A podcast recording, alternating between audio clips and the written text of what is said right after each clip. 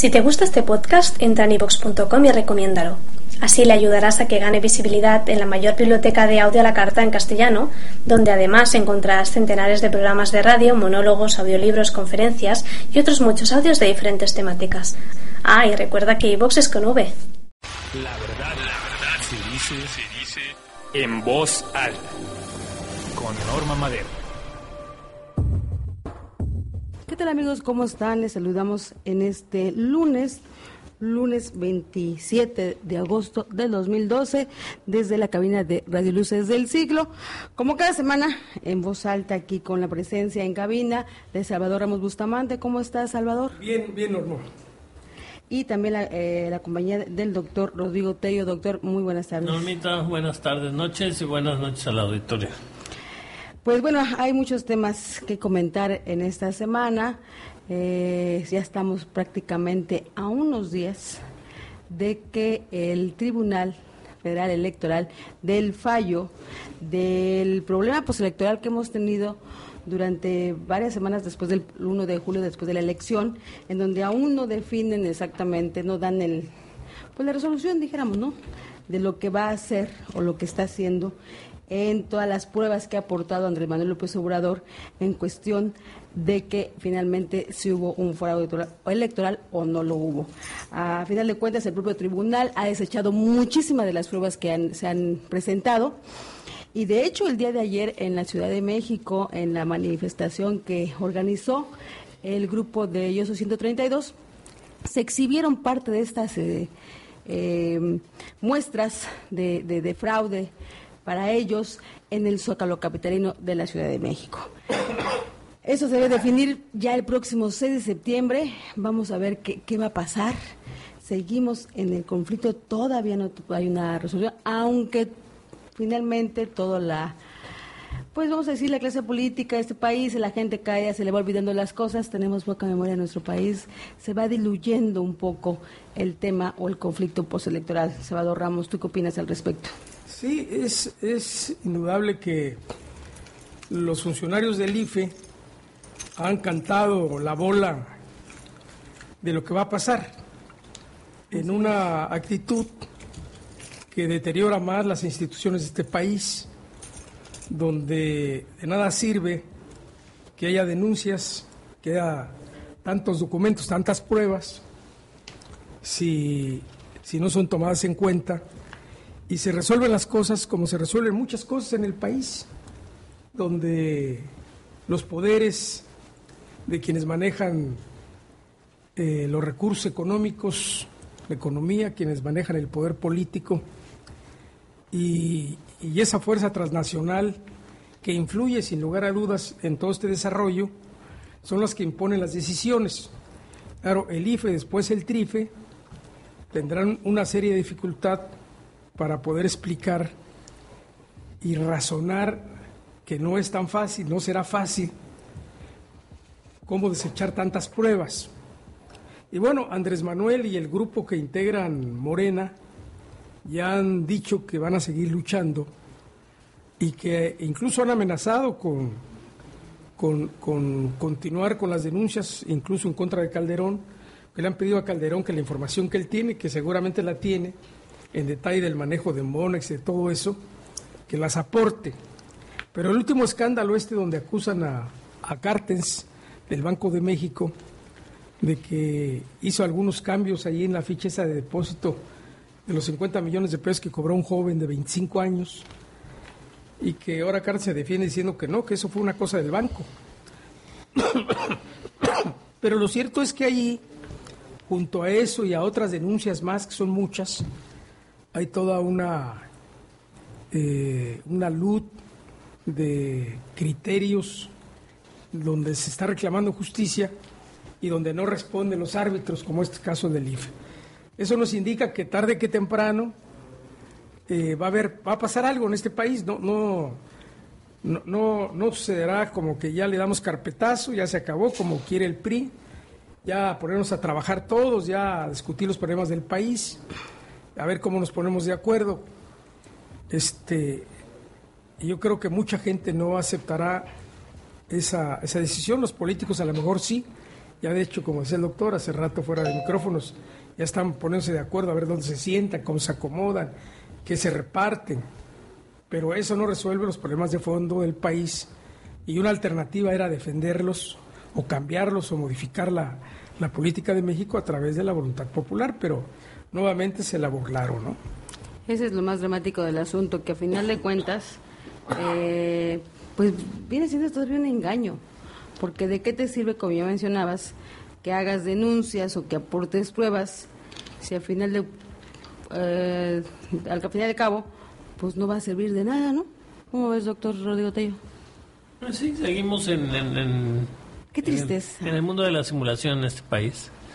Pero definitivamente yo no creo que, que, pase, yo sí creo que va a ser este vuelta a la hoja, desgraciadamente, porque bueno, con, cuando se inició esto del movimiento del, del 132, no sé, como que yo tuve esperanza de que se estaba despertando realmente la, la conciencia nacional y que podíamos tener un movimiento social de dimensiones grandes en, en, en donde no fuera ya vuelta a la hoja, pero eso sí, eso sí, eso sí hizo efecto, vaya, sigue. Sí, hay, efecto. hay, un efecto, pero un efecto desde el punto de vista mucho más disminuido de lo que en determinado momento algunos creímos. O sea, pensamos que ese iba a ser el, el, el detonante de que toda la sociedad se movilizara y, y, estoy hablando de una movilización a nivel no no necesariamente física, pero en el en el en cuestión de conciencia, que realmente tuviéramos más participación, más civilidad y en el momento de que el pueblo de México tuviera esa conciencia y esa civilidad y esa participación de decir esto no porque no, o esto sí porque sí, uh -huh. pues no hay político que pueda con eso, ¿no? Pero sí siento que, que de alguna manera han tratado de dorar la píldora, les ha dado un poco de resultado por aquello de siempre, por porque vivimos en el engaño incluso de, de esa oposición cuando hablamos de partidos, ¿no? Uh -huh. eh, todavía no se ha dado el veredicto que todos sabemos en qué dirección se está gestando y ya vemos a los perredistas sacándose la foto con con los priistas, con los panistas, o sea, es una casta, es una casta más allá de, de, ser representantes de ideas diferentes como propuesta para el desarrollo de este país, son definitivamente una casta de gente que se beneficia con un sistema, son cómplices, uh -huh. que se ponen diferentes camisetas y caretas para equilibrar la balanza hacia un otro lado, pero finalmente son eso, son, son cómplices que no están dispuestos a perder sus, sus eh, eh, to todas las prebendas que ellos tienen, sus eh, lo cual pues nos deja a todos los mexicanos en desventaja porque realmente no son nuestros verdaderos representantes. Entonces, bueno, pues ahí vamos a tener un poco más de lo mismo.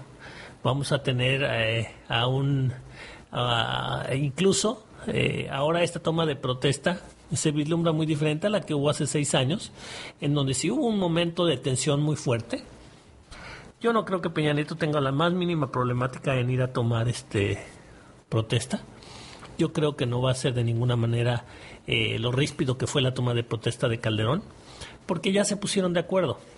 Eh, ya esto nos deja ver claramente ¿no? Ahora que decían algunos eh, gobernadores electos del PRD que no, que ellos eh, sí están eh, todavía acompañando a López Obrador, pero que en el momento que haya un fallo del trife, ellos van a, a aceptar lo que éste decida y ellos ni modo aceptarán, no.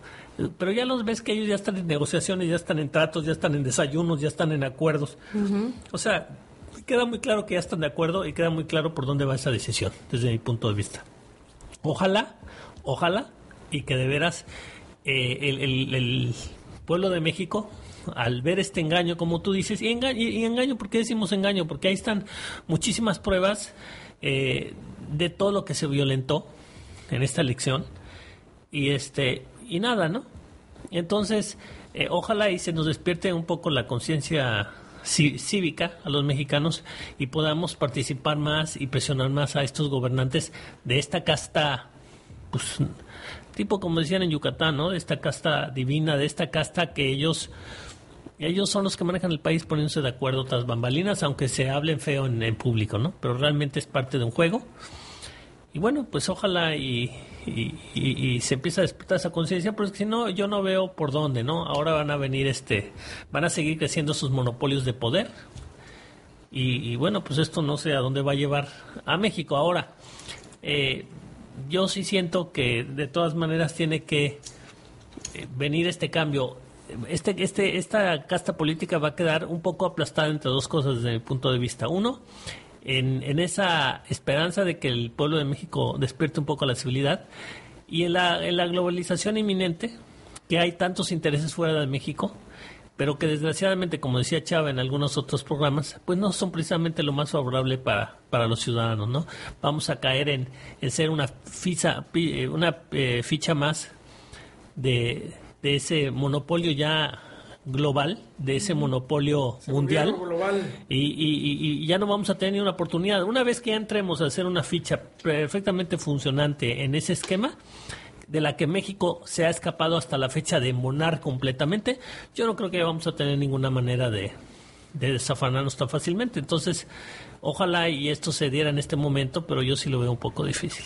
Fíjate que lo más lamentable de todo lo que, lo que mencionamos es de que a final de cuentas, eh, lo que estamos viendo en este momento en cuestión de, bueno, de que ya quién va a presidir el Senado, quién va a presidir el Cámara de Diputados, las diferentes cabezas de todos los partidos, y vemos a los mismos personajes. lo mismo. O sea, tal parece que regresamos. Emilio Gamboa ya, da risa, ¿no? O sea, estos 12 años que hubo de panistas, con el arribo del PRI ahora nuevamente en la presidencia de la República, haz de cuenta que regresamos a la película hace 12 años. Pero lo, Porque son los mismos personajes. Pero lo peor del caso, Normita, es que no es que rompieron un dique de los panistas en el gobierno y ahora se desbordó el río y regresamos a como estábamos. No, no, no. Vemos cómo se les abrió las puertas desde dentro. Pásenle, vamos a ponernos de acuerdo ya. Como, como que algunos nos podemos sentir traicionados porque realmente esa oposición que se le hizo al PRI, este gobierno diferente, al final de la lucha, que para muchos mexicanos fue una lucha, este sentimos como que les ahora les abre la, puerta desde adentro y les dan las llaves y entonces nunca se dio realmente ese cambio. Todo esto fue un engaño. Una simulación como O sea, me queda muy claro de Vicente Fox, ¿no? Y de Martita, su esposa. Pero Calderón también fue parte de esto. O si no fue parte de esto, entonces al final se agacha, ¿no? Y luego empezamos a ver los negocios de, de los ventiladores eléctricos o para juntar la energía en Cozumel que él tiene tanto interés en este negocio y, empiezas a ver, entonces otra vez lo mismo. Pues otra vez, ya dejo el poder y ya me voy millonario y ya tengo todos mis negocios, mis negocios preparados, ya los apalabré con los priistas, ellos me van a respetar a mí eso, yo les voy a respetar otras cosas y otra vez lo mismo. El pago de favores. O sea, de veras, estamos en un país de gente tan tan extraordinaria porque desde mi punto de vista el, mexicano es un ser extraordinario cuando tú ves el contexto internacional.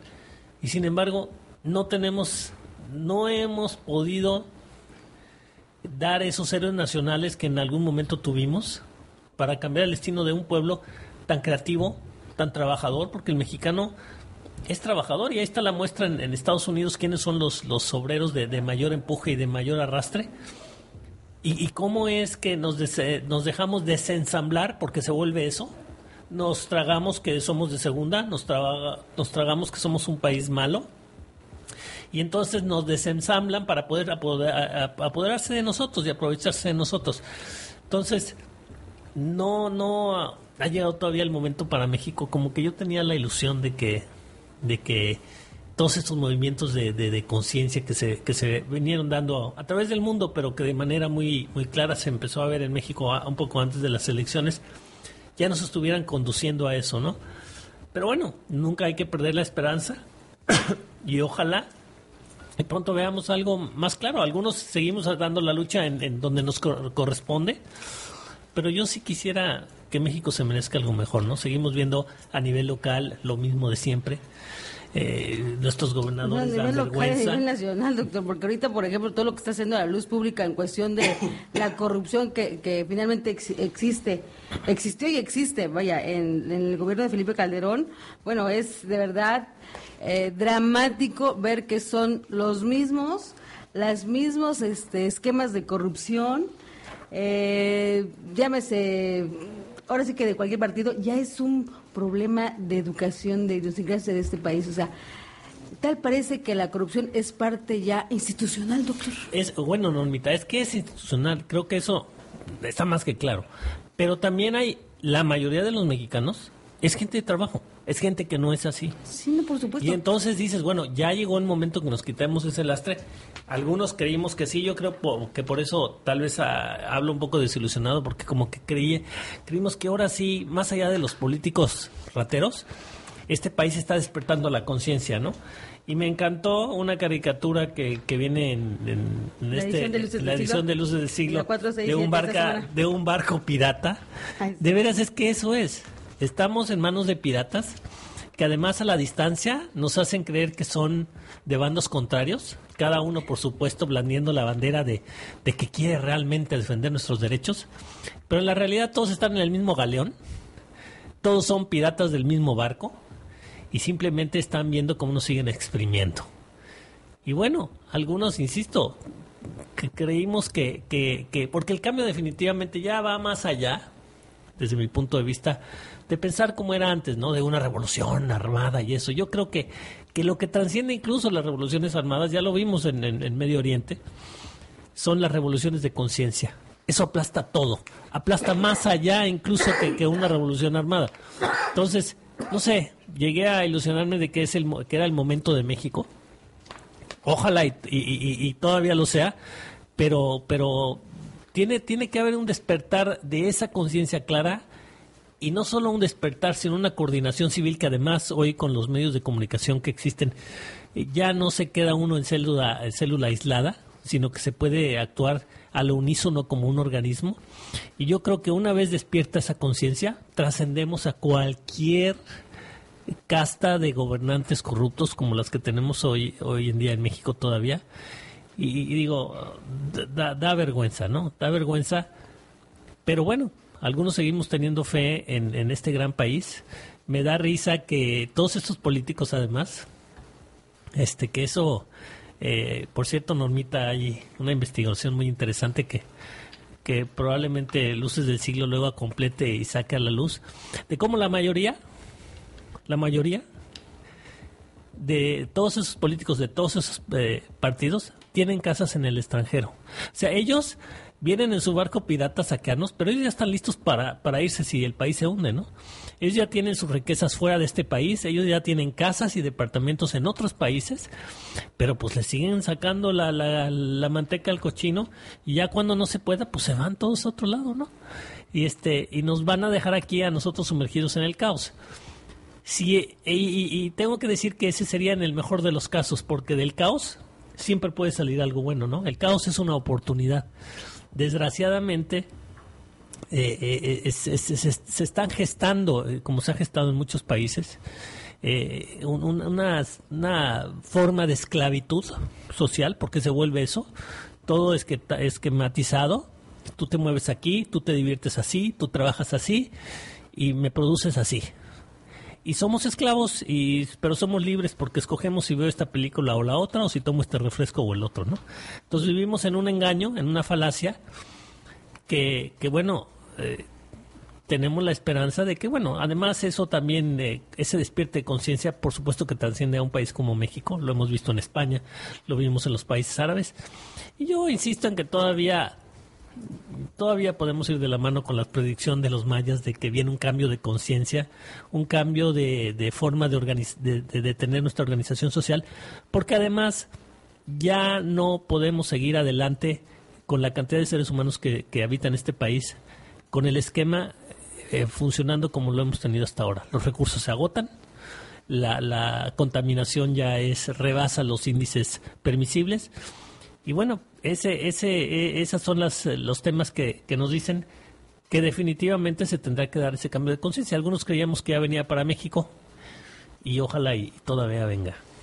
Pues sí, como te- como mencionamos, o sea, ante esta, ante, ante este escenario, pues como te mencionaba al inicio, vemos los mismos actores, como que se regresó la película, Pues es que nunca se fueron. Y no solo eso, ahora vemos a los hijos de los actores de aquella época. Y Fíjate que, que quiero hacer así rápidamente una, este, comentar algo, porque finalmente en el gobierno de, lo que se espera en el gobierno de Enrique Peña Nieto, una vez que el, el tribunal ya le dé el fallo a su favor, él ha, ha estado hablando, incluso parte de los que van a formar su gabinete, de tres, tres reformas que van a ser cruciales en el gobierno de, de Peña que va a ser obviamente la, la transparencia, donde incluso habla de que va a haber nuevas secretarías, las denuncias que hay de corrupción finalmente, que es lo que está exhibiendo en los últimos días, si te has dado cuenta, en los medios nacionales hemos estado viendo muchas denuncias de corrupción en el sector de militares, en los gobiernos del DF, o sea, en, en la propia Corte incluso y en la Cámara de Diputados. O sea, es, ha sido como que eh, es una campañita, así lo Claro, estamos viendo, ¿no? claro. Que finalmente eso también sucede cada seis años en una transición. Ya se van los malos. Y el abuso, obviamente, a los contratos en los medios de comunicación, que como lo denunció en su momento el 1832, precisamente en las televisoras son de monopolio que y todo el problema que ha habido ahora con eh, también el, el tema de, de Joaquín Vargas en el tema de MBC con lo de la banda del 2.5. A final de cuentas, lo, lo que vemos ahora, fíjate que me llama mucho la atención, que en esas tres propuestas que están tratando, que, que van a encabezar, vaya, el inicio del gobierno de Enrique Peña Nieto, es de a quién van a asignar estas nuevas secretarías o estas nuevas encomiendas, dijéramos.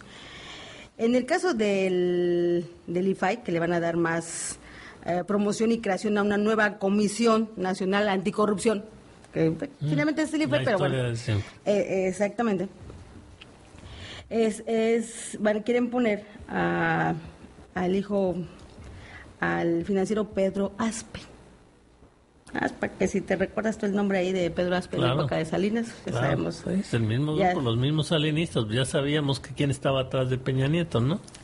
Eh, otra de las eh, de las que se mencionan para, para cubrir estos estos encargos va a ser a Claudia Ruiz Maciú y es abogada de la Ibero con maestría y doctorado en Madrid, que bueno pues es hija de José Francisco Ruiz Maciú, el, el, este, Sobrina de Carlos Salinas. Exacto, sobrina de Carlos Salinas y, y hija de su hermana, de Adriana. Sí, que no es por Ruiz Macié que está ahí, porque a él se lo echó Salinas, ¿no? Ay, por la Es- hermana, yo creo que es por- porque es el, la- el hijo de la hermana, Así es. ¿no? Otra persona de las que se menciona a la creación de la llamada Comisión Nacional Anticorrupción, la que más debates generó entre los senadores, es para Emilio Lozoya Austin, un economista del ITAN con maestría en Harvard, que es hijo de Emilio Lozoya Talman, quien fuera secretario de Energía, Minas e Industria Paraestatal en épocas del gobierno de Carlos Salinas de Gortari. Puro salinista. ¿Les quedó claro a los que decían que no estaba Carlos Salinas otras- detrás de Peña Nieto? Digo, eso es mencionar, Pero esta es la punta del Hay otros iceberg. funcionarios más ahí. No, no, esta es la punta del iceberg, por supuesto. Y, y en la comisión que valora la asignación de la publicidad en los medios de comunicación está Jorge Carlos Ramírez Marín, un abogado egresado de la Universidad de, Coyo- de Yucatán, una de la gente pues de mucho mucha relación y muy cercano al propio Emilio Gamboa Patrón. Mira más, o qué sea, coincidencia, oye. te digo, o sea, haz de cuenta que la película se regresó hace 12 años. O sea, los 12 años del panismo fueron de vacilada, dijéramos. Regresan los priistas, corregidos, aumentados y con las nuevas generaciones. Esa es la realidad. Es lo que Pues vamos sí. a vivir en el gobierno en los próximos seis años. Pero a ver, esta, esta, la clase política de nuestro país, de todos los partidos, no tiene ninguna posibilidad de cambiar las cosas. ¿No? Sí, no, no, Porque forman terrible, parte de lo claro, mismo. Claro, por supuesto. Los cambios pueden venir con otras fuerzas sociales. Es lo que decíamos. Que, Otras fuerzas que sociales teníamos que la no- de esas que no sociales. participan, no, pero ahí están, Sí, ahí ahí, están grupos grandes, Ahí están. este grupo cosa es si, 932, si van a estar despiertas o no. los de la CENTE, los del ESME, este, la Convención Ciudadana, es decir, hay varios grupos en el país. la clase política actual es, está incapacitada para Sí, hacer cambios y- porque están y- y- adentro. Y los grupos existen. La costa es la ciudadanía en general va a ser capaz de despertar la conciencia, impulsados por estos grupos que están activos, como tú bueno, dices. es que, es que Pero tienen que despertar a toda la masa. Pero mira, es que la gran discusión que se está dando ahora es decir, ¿qué sigue? ¿Qué hacer? ¿A dónde- ¿Hacia dónde vamos? Obviamente aquí tiene que ver con la teoría política. Y yo recuerdo hace algunos días que estaba yo leyendo en la mesa redonda de los marxistas que se dieron en los cuarenta y tantos, donde el maestro Vicente Lomar Toledano decía que las desviaciones de la derecha es porque todo piensa resolverlo pegado al imperio, pero que las desviaciones de la izquierda son más graves, más delicadas, y hacía una crítica de cómo no hay más que dos maneras de enfrentar la estrategia imperial con un método científico o con un método anticientífico. Y él decía que el método científico implica la teoría política y implica una concepción desde su punto de vista del maestro marxista para poder enfrentar y hacer un análisis científico de lo que hay que hacer. Y hacía una crítica, que es una crítica que le queda muy bien ahora a la izquierda, es que se han alejado tanto de la teoría política, eh, han dejado de leer la literatura, que, que, la teoría marxista no es más que un método, no es lo que pasó en la Unión Soviética ni lo que sucede en Cuba, ¿no? Cada país tiene su propio desarrollo, sino es un método científico para analizar la realidad, la realidad histórica, la realidad económica, la realidad social y establecer en base a esas realidades, estrategias para caminar. Pero fíjate, en eso que mencionas, a final de cuentas, este Salvador, lo que estamos viendo es que esa película que vivimos o que se quedó inconclusa, vamos a decirlo, en la época del salinismo, cuando terminó eh, Carlos Sánchez de Gortari y su gobierno, y que precisamente la continuidad de ese gobierno era precisamente Luis Donaldo Colosio, y que fue truncado finalmente pues, Por aquel, ellos mismos. aquel 23 de marzo del 94, a las 5 de la tarde, alrededor de las 50, para ser más exactos, es lo que vamos a ver ahora. O sea, finalmente es la, lo que sigue del salinismo con los Sí. operadores, mismos operadores y los hijos de estos. O sea, estamos viendo que regresa, está regresando. ¿El dinosaurio? Ahora sí que... Sí, pero entonces aquí lo que tenemos que entender y hacer consideración, lo que mencionabas, este, tú, doctor, en cuestión de nosotros como ciudadanos, es que hacia dónde vamos, si ya lo vivimos, nos engañaron aquella vez. ¿Qué nos espera ahora? Pues fíjate que, que, bueno, voy a decir algo que es una dualidad. Te iba yo a decir, eh, eso que ya vivimos, eso que nos engañaron. Desgraciadamente al, al sector más amplio de la población, que es eh, joven, no le suena eso tan real como a ti, como a mí. Por eso era tan Sin importante de embargo, Colosio. ahí, ahí vengo lo de- a, lo, a lo de la dualidad. Sin embargo, los que han más exaltado esa renuencia han sido los jóvenes. Irónicamente. Sí. Irónicamente, el Movimiento sí, sí, 132 fue de jóvenes, no fue de, de- de gente grande que se acordaba cómo el PRI fue aplastante y fue dictatorial. No, fue de gente joven, gente preparada, que sabe lo que pasó, que ha estudiado lo que pasó y que ha visto lo que pasó. Pero la gran masa, la gran masa ignorante, que obviamente se ha mantenido ignorante porque ignorante conviene, este, no sabe eso. El PRI. Sí, finalmente Pues ya son una 12 años de, ya son 12 años del PAN. Yo tenía 7 cuando entró el PAN, yo tenía 8, yo tenía 10. Pues ya no sé de qué me estás hablando. Entonces llega un PRI más peligroso en el sentido de que eh, ahora resulta que es fresco. Ahora resulta que es el gobierno del cambio, ahora ellos son los del cambio. ¿no? Fíjate que eh, lo, lo que veo ahorita, lo que se está viendo en este momento, y ahí, ahí va el engaño, en el que vamos a vivir. Ojalá no, no ojalá es, eh, dentro de seis años que estemos en estos mismos micrófonos, Ya hayamos despertado y estamos cambiando. porque el fenómeno finalmente se repite. Se repite, no lo recordaron con la película de Colosio. ¿Sí? Ese- ven, vamos a ver los mismos diablos. Los mismos, los mismos, ni siquiera es el mismo esquema. Son los es. mismos. Exactamente, eso es lo dramático y lo más lamentable Bueno, que veo ¿quién- en este quién lo permitió? Nosotros, nosotros mismos, los propios ciudadanos estamos permitiendo El pueblo de México lo, lo, lo ha permitido y no voy a decir con su voto, porque pues es una mirruñita de voto que, que con el que está saliendo de, de presidente, de la tomando la presidencia ahora el PRI.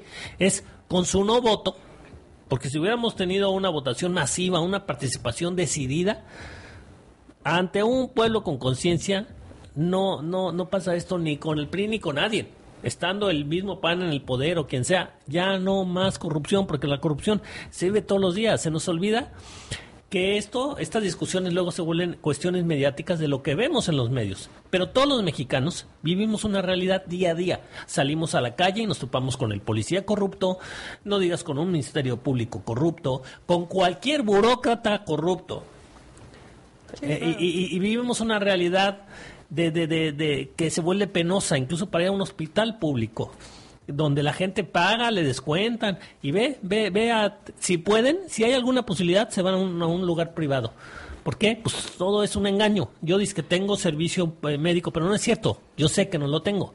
Entonces, ese, ese vivir en ese engaño real diario, bueno, si todos lo vivimos, si todos lo sentimos, porque es un flagelo, si muchos mexicanos se escapan de ese flagelo cruzando la frontera, y, triunfan del otro lado y tienen nexos aquí mandando dinero y, teniendo intercambio. Entonces el pueblo de México sí tiene de alguna manera conciencia clara del yugo que lo tiene agarrado. ¿Por qué no nos movemos? ¿Por qué no somos capaces de quitarnos el yugo? Por eso estos 12 años de la apuesta fallida, vamos a ir de los panistas, porque fue una apuesta fallida a final de cuentas, vamos a ver en este nuevo gobierno de Enrique Peña Nieto realmente fincar los cimientos que se quedaron inconclusos precisamente hace 12 años y donde la corriente salinista vuelve a gobernar el, nuestro país. Hasta que no nos quede claro que no, porque tenemos que tratar de sacarle siempre lo bueno a lo malo, ¿no? Este, esta, este cambio truncado, decías tú, ¿no? Pues bueno, es que ahí nos tiene que dar algo claro, es que ahí está el error. Ah, que vengan estos y que estos nos resuelvan la vida. No, ahí está, ahí está la clave esto no es de que vengan. No está, está uno, uno no quiere hacer el esfuerzo. No, señores, somos nosotros, todos y cada uno que tenemos que tener un cambio de conciencia y de actitud colectiva que se vuelva algo imparable y hay un cambio. No es poniendo a, ay, Juanito, este, este, a lo mejor este nos, nos cambia la vida, ¿eh? Tráetelo. Y, ahí está el Tlatuani, todavía que queríamos con eso, ¿no? El el Tatich, que venga y, y nos arregle todo. No, es que somos todos. No es que puede venir alguien, porque entonces pasa lo que pasó. Pones a alguien, pero lo de abajo sigue igual, pues sigue igual. Fíjate que yo sí llegué a pensar en un momento dado que, bueno, pues a lo mejor darle beneficio de la duda al señor Enrique Peña ¿no? O sea, digo, pues, pero pues. después de ver todo lo que, todas las piezas, cómo se están formando, lo que va a ser el gabinete, pues me queda este, claro lo que se dijo al inicio. Pero Normita, ¿cómo le ibas a dar el beneficio de la duda? Bueno, yo soy inocente. Tú que hablas de hijos, pues si este es el hijo de Montiel. Es el hijo de Montiel que también es un engendro de Salinas y de ese grupo de poder. ¿Qué beneficio? ¿De cuál duda? O sea, viene este rayadito, relincha, tiene cuatro patas. ¿Será cebra o canguro? Vamos a darle el beneficio de la duda. Pues se la podemos dar, pero queda más claro que, que nada. No, no, no, no. De verdad que yo sí, bueno, esperemos que nos vaya bien, ya, ya, ya, yo no sé si llorar o reír, mi querido Chava, porque después de todo lo que estamos viendo en este momento. Yo, creo que el desarrollo y el nivel de conciencia no es solamente un problema individual. No, creo que no. Es un problema de nuevos liderazgos que hacen falta, que organicen, que movilicen, que concienticen. Es decir, la, la, la lucha política no, no solamente radica en lograr ese nivel de conciencia individual, que sería lo ideal, sino, como decía hace años Fidel Castro, refiriéndose a América Latina, decía que América Latina era una mujer embarazada, que en su vientre llevaba una revolución, que estaban las condiciones objetivas, pero hacía falta las condiciones subjetivas, hacían falta los parteros. Podemos decir que el país trae un embarazo acumulado de muchos problemas de todo tipo y hace falta parteros. Y los parteros son los liderazgos limpios, no, no esa clase política incrustada en el presupuesto y, con más que no son todos, ¿eh? hay que decirlo. hay, hay, son, son, son, la nata, son la nata que se acumula en la parte de arriba. La mayoría. Pero, pero hay mucha gente intermedia que no es así, que se maneja con ideas, que lucha que, sabe que allí hay bloques de, gente que toma decisiones de manera facciosa, interesada, este, y que hay que, hay que sacarlos, pero yo, yo confío en que haya cambios. Con el peligro de que a veces se quita la nata Y el que sube se vuelve nata. Claro, porque es, es parte de un sistema, ¿no? Sí. Es decir, el sistema empieza, pues lo vemos aquí con los diputados locales, entran por la oposición y luego son cooptados por el gobierno, porque les dan dádivas, porque les dan cosas. Ahora, no todos. Porque no hay patriotismo, ¿no? porque no hay nivel de conciencia. No todos, pero, pero No la todos, mayoría. solo, solo 99 de cada 100. Sí, sí, sí, sí, sí, afortunadamente es así, ¿no? Pues eso es O lo lamentable más es así. lamentable que vamos a vivir en los próximos días. Híjole, de veras que yo soy bien deprimida. ¿eh? no, no es cierto, pero sí, No, sí- estamos viendo... Yo sí, yo sí es cierto. Que, bueno, pues es que a final de cuentas, lo que, ¿de qué nos sirve realmente gastar tanto en hacer una elección? Es que es Si una al final- simulación, sí. no es una simulación. Si a final de cuentas Como, van a ser... esas comisiones que están hablando de integrar el PRI también será una simulación, porque si hablas de corrupción es en contra de ellos, si hablas de transparencia es en contra de ellos. Mira, si ya cuando decir- se abren unas nuevas comisiones, eso es que no va a pasar absolutamente nada. Y si estamos viendo los nombres de estos personajes... ya dijo Son como las fiscalías, ¿no? Oye, Una fiscalía para estos ves- delitos. Ves los, No los personajes que vienen a vigilar y son de largos linajes De desvigilados. Entonces, eh, eh, estudió en Harvard, fulanito. ¿Con qué dinero estudió en Harvard? Es como sí, los Salinas. Los Salinas que son unos, unos mexicanos eh, destacados, estudiaron en Harvard, se prepararon bien. Los mandamos a Europa. ¿Sabes la anécdota aquella de que iba el equipo de equitación mexicano a Europa a unas prácticas y quitaron a, a dos para que puedan los, fueran los hermanos Salinas? Y ellos se fueron a la, a la gira. O sea, eh, esa gente se ha hecho eh, con el dinero que se han robado. O sea, son, son ladrones finalmente, ¿no? Y después vienen a, a querer impresionar al mexicano común y corriente trabajador. Oye, pero es que yo estudié en Harvard. Yo sí estoy que preparado. los- Que los norteamericanos en su planeación dijeron, ya no hay que invadir a México. Ahora traigamos a sus gentes más destacadas Pues, o, o a prepararlos y menos para que mal que y menos mal allá. que ellos se los hubieran llevado, ¿no? No, los que más roben y tengan dinero para venirse a estudiar aquí, dales chance, ¿no?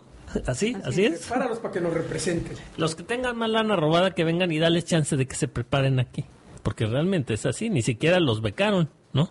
No, pues por ejemplo ahí tienes al señor Luis Videgaray, que es la gente más cercana a Enrique Peña Nieto, y fue, fue su coordinador de campaña, y, y si va a ser el origen de dónde nace y de dónde se prepara o dónde practica, pues es precisamente en el despacho de Pedro Aspe. Pedro Aspe, después de haber sido secretario de Hacienda de este país, él, conformó un- una oficina donde da asesoría de este finanzas en varios estados de la República, incluyendo también a algunas secretarías de Estado.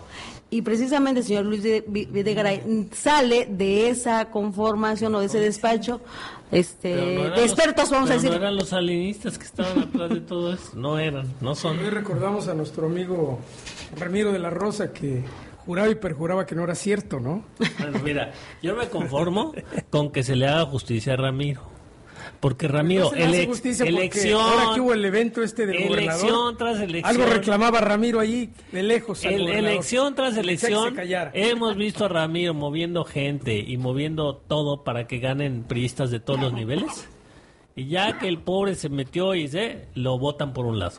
Entonces, bueno, ojalá y no. Nada más lo utilizan. Pues, bueno, pero yo, pero una vez. Bueno, gente que yo ahí ahí sí, yo ahí Dicen sí, una yo ahí sí vez, la, difiero. la primera. ¿Te utilizan o tú te dejas O utilizar? sea, claro, la primera vez, ¿cómo dicen? La primera vez no es tu culpa. Pero todas las demás, ya es tu culpa. Claro. Y aquí no ha sido una, algo le ¿eh? Aquí no ha sido, ha sido en muchas. Y le seguirá reclamando, pero no le hacen justicia. Le decían que se callara, cállate. Y, y alegaba desde abajo. Bueno, por eso te digo, o sea, no es que, que te usen, sino que tú te dejas utilizar a tu beneficio propio. Entonces ahí son, Es una autopro- autoprostitución. pues sí, de alguna manera sí, Salvador. Y Sí, es lo claro. que utilizan precisamente en la gente cuando hay eh, este, de- eh, época de elecciones. La gente se deja prostituir porque esa es una realidad y hay que decirla. O sea, el que más me da es el que finalmente voy a voy a apoyar. Pues sí, también es parte de la miseria y de, Exactamente, o sea, que ese es lo la grave. pobreza extrema, ¿no? De la en gente. la que se vive, por supuesto. O sea, si a una persona llegas y le das, el- no sé, mil pesos, quinientos, una despensa, ya le resolviste el ese día a esa familia. O sea, es parte de la... Pues de los beneficios que sacan a final de cuentas te lo esa- es- unas ciudadanos. horas y después te la cobren durante seis años, ¿no? o el resto del sexenio. No lo entiendo. Pero mira, entiende, en un país desafortunadamente donde es manipulado finalmente por las televisoras, la- entre menos nos enteremos de lo que sucede en nuestro país, la ciudadana, la masa realmente, mejor. Ahorita, por ejemplo, si tú te das cuenta y hacemos una encuesta rápidamente aquí saliendo de la radio, pues la gente está preocupada porque ya empezó la academia, por ejemplo, el tema es el concurso de la academia que de el que saca una de las televisoras un concurso de cantantes o no algo así, ¿no? Entonces, la gente ya está pensando en eso. O sea, de aquí hasta que se defina quién va a ser el presidente de este país, la gente ya está pensando en el programa de la academia. O sea, ya se nos olvidó todo lo que pasó. Esa es una realidad, desafortunadamente. Vamos a ir rápido a un corte, ¿no? Un corte, todavía tenemos cinco minutos. Ah, perfecto, seguimos platicando. ¿No, ¿no es así, Salvador?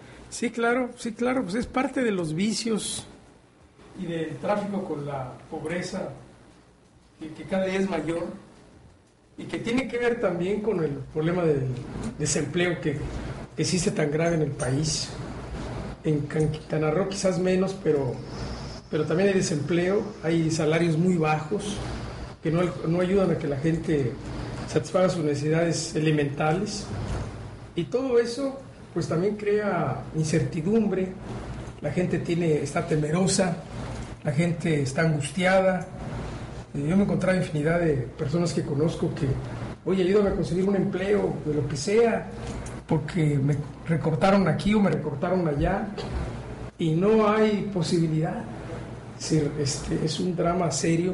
Yo creo que esa es parte de la motivación de los jóvenes que se dieron cuenta de que aunque estén en las universidades salen y no hay no hay oportunidades para todos y, y algunos pues, tienen que trabajar de otra cosa y lo que les pagan es tan poco que no les alcanza para vivir. Por eso decía un teórico del neoliberalismo que, que, que es dramático lo que está pasando porque tal parece que lo están haciendo a propósito. Es decir, no generan los suficientes empleos para lo que están aplicando mucho la exclusión social. Es hacer que la gente no tenga empleo, que sea excluido de su comunidad, de su familia, que no tenga posibilidades de tener dinero, de satisfacer sus necesidades, que cargue culpas, que sienta culpable por no encontrar empleo. Y una de dos, o se mete a la delincuencia organizada, o se suicida. malo es que ni para eso saben.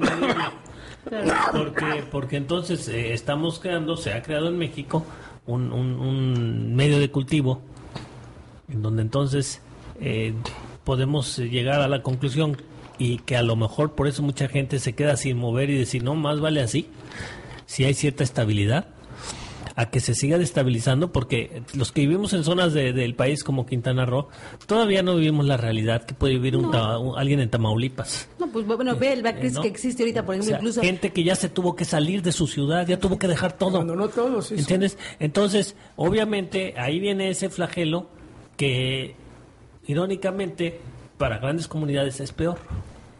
Es peor y entonces, pues ya mejor ni le movemos. Ya Porque que también- vengan estos, que, que negocien. Fíjate que mucha gente, muchos mexicanos puede ser que estén conscientes de lo que, como tú dices, de lo que se regresó.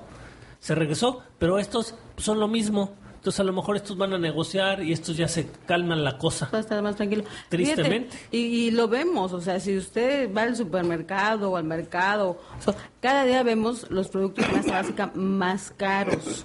El tema de ahorita lo que está ¿Del pasando huevo? en el huevo, ¿Del huevo? o sea, hay lugares donde hasta 70 pesos venden Lo- el lo- kilo. Te vale más ahorita un kilo de huevo que un kilo de carne, por ejemplo. Lo dijeron cuando si gana el PRI va a ser a huevo. Y pues sí, ahí está el huevo. Ese es, ese es por un tema. Y la otra, entre esta crisis que existe, ¿verdad? También la donde se están denunciando incluso, precisamente, los estados donde ahorita están pidiendo más dinero o préstamos, como es el caso de Nuevo León, Veracruz, Quintana Roo, aquí lo vemos en los municipios donde no hay dinero, no hay producto interno bruto, hay una parálisis en este momento en nuestro país, Pero en el sentido de liquidez. Pero nuestros, eh, nuestros exgobernantes están millonariazos y haciendo inversiones. ¿Y cómo? Y por otro cómo? lado, Y la no Secretaría de. Hacienda Federal en- está haciendo una, fíjate, cuando antes nos asustaban con el tema de Lolita, ¿te acuerdas cuando aquellos comerciales de que hay que estar bien con Lolita y la... en este momento están también haciendo una campaña. Claro que ahora ya no la exhiben tanto como antes en los de comunicación, sino como tienen más información por Claro, el por eso cruce ahora te- del bancario. Gánate un coche si usas tu tarjeta de crédito. Es para todo eso, para fiscalizar a todo el mundo. Y está más fácil incluso por el cruce bancario que existe Claro, actualmente, claro. tienen más información. Entonces, tú te das cuenta, y, y yo te digo porque lo estamos lo hemos estado viviendo en la eh, en la oficina aquí de- del SAT, que hemos estado dando nuestras vueltas, donde en este momento hay una hay un terrorismo fiscal Contra- mucho una vez más, oye, contra los que trabajan. así es. ¿Por qué no van a investigar dónde está todo el dinero que, que Félix González Canto, eh, no se endeudó con miles de millones de pesos? Eso ahí no pasó nada. Hay que ahí van otra vez sobre el mexicano que está trabajando. Sí, sí, sí. Y, eh, Fíjate, platicando hace la semana pasada precisamente con una persona de ahí del SAT, de aquí del Estado, hablaba de que, bueno, no saben qué van a hacer porque están, o sea, gente que no puede pagar sus impuestos, pues están embargando. Y mucha gente está cerrando sus negocios y síganle. Y usted- y- se va a volver y- ciudad y si observador- Y entonces todo lo que ustedes se robaron para, para hacer ricos ya tampoco sirve. Porque como ya fastidiaste a la gran mayoría, pues ahora tú, todo lo que te robaste tampoco sirve. Es lo que te digo, que el dragón se está comiendo la cola él mismo. Es, es, ese, ese puede ser nuestra salvación. Por eso, pero siguen hay una- contaminando, siguen este tronando todo, es que todo lo despedazan, ni siquiera ya se robaron, pero dejan que la sociedad prospere. Entonces de nada les va a servir. Pero hay una minoría que tiene planeado este quedarse solos en el planeta con pues, ya hasta tienen diseñado a cuántas gente necesita. Por eso hay que ver cómo en el caso ahora de Londres con el asunto de las Olimpiadas, cómo anunciaron ahí, eh, por eso hizo varios reportajes de varios barrios de excelencia para una clase muy, muy, de muy alto nivel económico. Mientras están devastando a los guetos ahí de, de Londres o a- a- arrinconando a la gente, este, zonas exclusivas, casi casi blindadas. Bueno, como está pasando Este- aquí en Quintana Roo, todas, todas la- los hoteles de, de, de Puerto Morelos para allá ya son guetos. Sí. Ya secuestraron las playas, es pública la playa, sí, a ver, entra. No, no puedes. Aquí las playas son públicas, sí, a ver, entra. Ni aunque vengas por agua, ¿eh? Sí. Tú llegas en tu lanchita y te bajas a la playa pública y te sacan los de seguridad. Así es. Entonces, igual aquí hemos getificado. Está completamente Sí, sí, getificado. es, es un modelo. Eso queda muy claro. Es el modelo de un gobierno que busca la exclusión, que está en el estir- exterminio. Esta guerra contra el narcotráfico, contra el terrorismo, era la vieja guerra en contra el comunismo. Es decir, es, es estar Cambiando- matando gente, es estar eliminando, estar persiguiendo a luchadores sociales, es estar persiguiendo la, a periodistas No, no, pero democráticos. Ahí sí, voy, ahí sí difiero, porque una cosa es por un idealismo y otra cosa es por el tema narcotráfico, o sea, son cosas diferentes. No, no, no, no, yo me refiero que el gobierno global utiliza esa estrategia para reprimir a luchadores sociales, para reprimir a periodistas, para exterminar gente, para impulsar la exclusión social.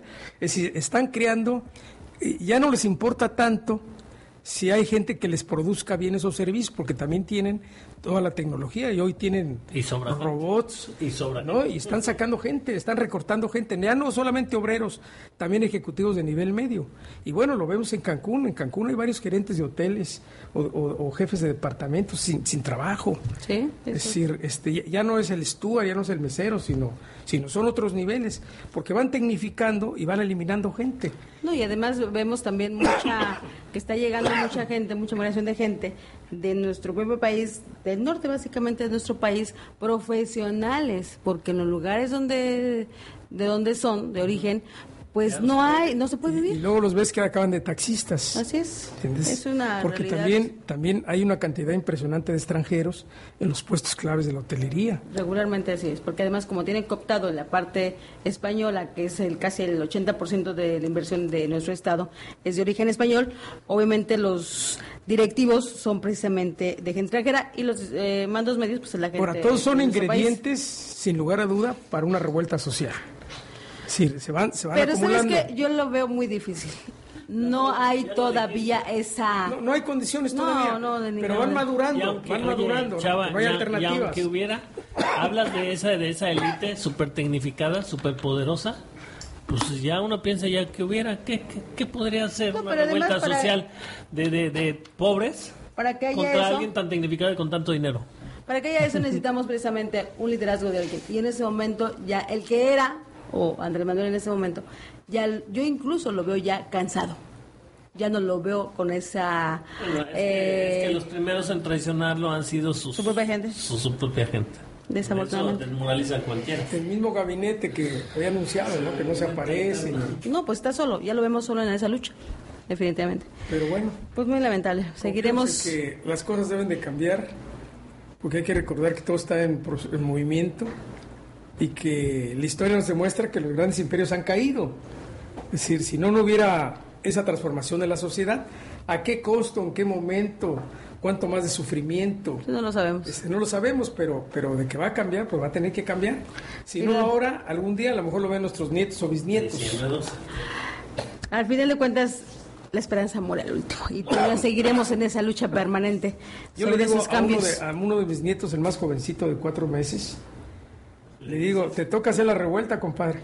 Nosotros ya perdimos la oportunidad. Le dije, es que al joven Lenny le dije, prepárate porque es tu generación, o a lo mejor otras generaciones, ¿no?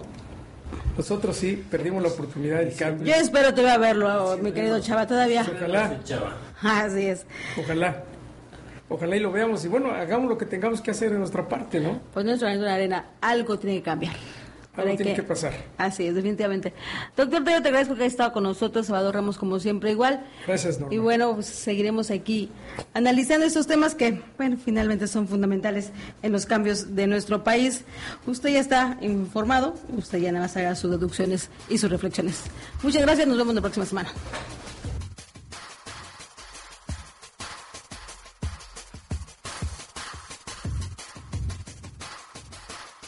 La verdad, la verdad se dice, se dice en voz alta. Con Norma Madero. Síguenos a través de Twitter, twitter.com, diagonal la luz de la radio. Radio Luces. Haciendo radio, haciendo ruido.